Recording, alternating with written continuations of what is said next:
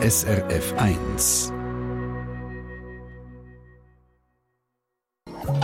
SRF 1 Espresso und auch bei uns geht es gerade ums Paddeln. Da geht es aber um Preise. Wenn der Eintritt für Einheimische billiger ist als für die Auswärtigen, gibt es noch etwa die. Nur, wie kontrolliert man das? Reden wir darüber. Zuerst geht es jetzt aber um einen Mann, der seit einer Rückenoperation Tetraplegiker ist. Und als wäre das nicht schon schlimm genug, muss er sich hier auch noch mit den Versicherungen kehren. Am Mikrofon ist Sabrina Lehmann. Guten Morgen. Es ist ein richtiger Albtraum. Ein fitter Mann um die 50 herum muss sich im Spital am Rücken operieren lassen. Und seit dieser Operation sitzt er im Rollstuhl. Er ist von der Brust an abwärts gelähmt. Bei dieser Operation in einer Berner Privatklinik ist etwas schief gelaufen.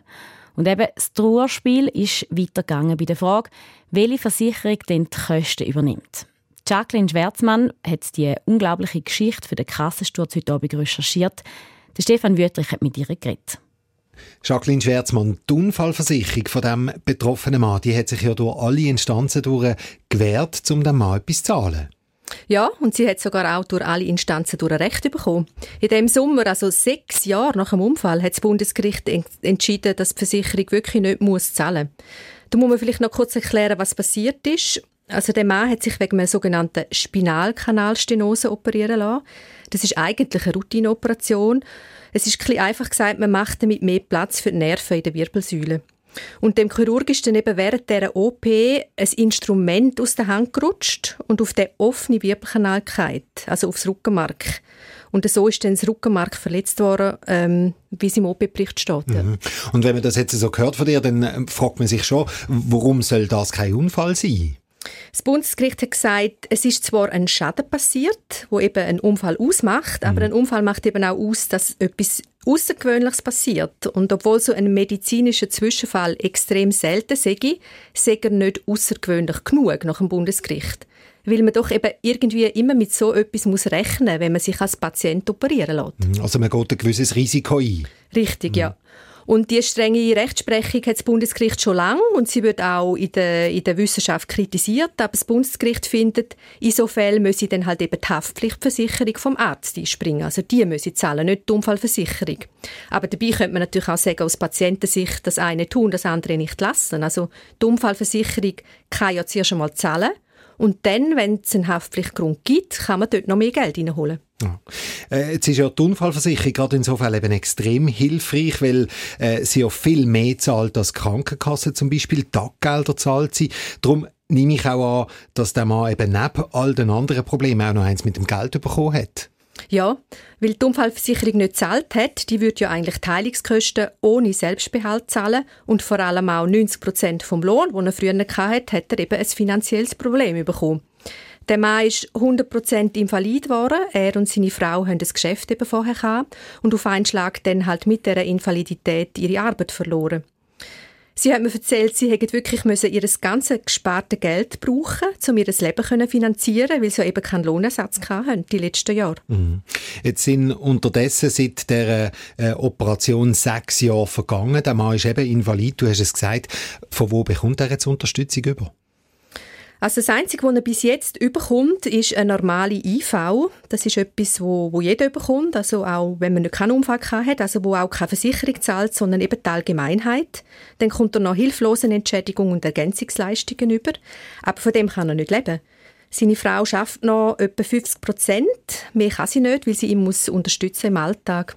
Und sie sagen, sie können zwar leben, aber es geht ihnen finanziell nicht gut. Und das, obwohl sie ja eigentlich für die ganze Situation gar nicht können. Und das ist ja eigentlich das Verrückte daran. Also man denkt so genau, für so Fälle äh, gibt es ja Versicherungen, für das hat man ja eine Versicherung. Mhm. Also ihre letzte Hoffnung ist jetzt noch, dass die Haftpflichtversicherung vom Arzt muss zahlen mhm. Aber dafür muss der Patient dem Arzt können einen, einen sogenannten Arztfehler nachweisen. Und das ist eben sehr schwierig und äh, es sieht auch nicht so gut aus in dem Fall. Jetzt erlebt man also so einen Horror, man kommt gelähmt vom Spital zurück und dann wird man auch noch von allen Seiten allein gelassen. Das ist eine unglaubliche Geschichte. Ist das jetzt einfach ein extremer Einzelfall oder kommt das öppe mal vor? Von den Patientenorganisationen hört man, dass das kein Einzelfall ist. Es ist ein besonders schwerer Fall mit einer schweren Verletzung, aber kein Einzelfall. Ich habe auch mit einem Rechtsprofessor geredet. Er findet, man müsse in der Schweiz über einen sogenannten Entschädigungsfonds nachdenken. Der Fonds würde dann eben genau in so Fälle einspringen, wo die Patienten nach so einem Schicksalsschlag ähm, allein dastehen.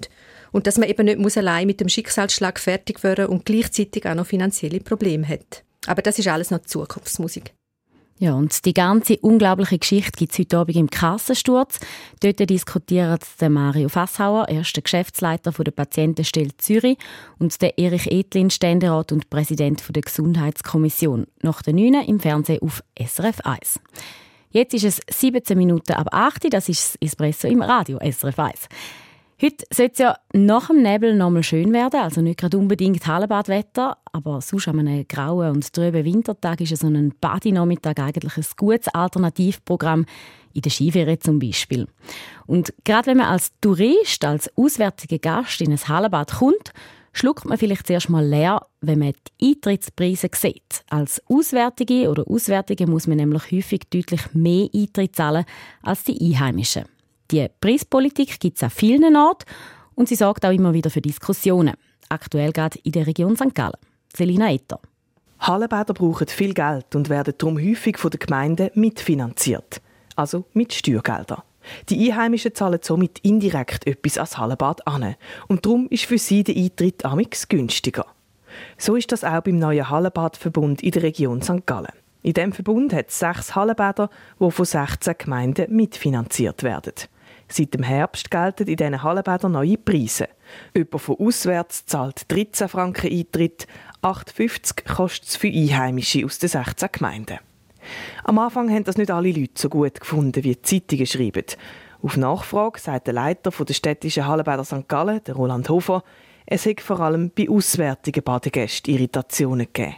Weil doch der Aufschlag von 50 Prozent recht hoch erscheint. Dort wir aber die, die Badegäste darauf hinweisen, dass sie sich bei ihren Wohnsitzgemeinde melden äh, mit dem Hinweis, dass die Wohnsitzgemeinde doch soll, ähm, dem regionalen Hallenbadverbund beitreten und eine Gemeinde, die dem Verbund beitritt, würde pro Kopf Beitrag an die Hallenbäder zahlen. Im Gegenzug wäre dann eben der Eintritt für die Einwohnerinnen und Einwohner günstiger.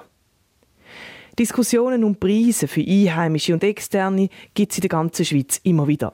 Vom Verband Schweizer Hallen- und Freibäder gibt es keine Empfehlung, wie und ob man so verschiedene Preise machen soll, heisst zur Anfrage.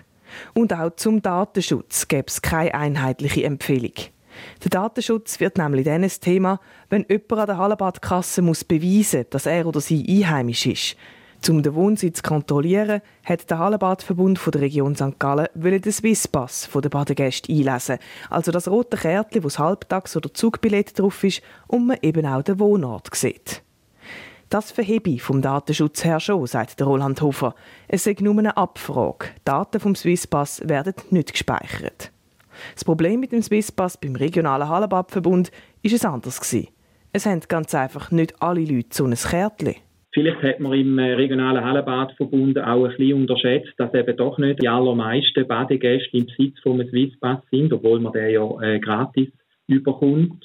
Der Hallenbadverbund hat dann auch schnell reagiert und nebst dem Swisspass alle anderen Dokumente auch zulassen, die beweisen können, dass man eben einheimisch ist.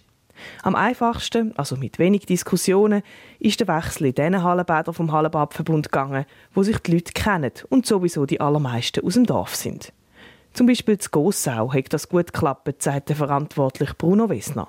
Unsere Badgäste sind mehrheitlich Stammgäste. Die sind sehr gut informiert und haben über das neue System Bescheid gewusst. Alles in allem findet der Hallenbadverbund der Region St. Gallen nach einem harzigen Start sagt das System mit den verschiedenen Eintrittspreisen für Einheimische und Auswärtige doch gut angelaufen. Und für alle die, die jetzt in der Ferienzeit nach langem vielleicht wieder mal ins eigene Dorf Hallenbad gehen wollen, ein kleiner Tipp, schauen Sie doch auf der Webseite vom Hallenbad, ob es verschiedene Preise gibt für Einheimische und Auswärtige und nehmen Sie vielleicht zur Sicherheit den Swisspass mit, wenn Sie einen haben. SRF 1 Espresso Eine Sendung von SRF 1. Mehr Informationen und Podcasts auf srf1.ch.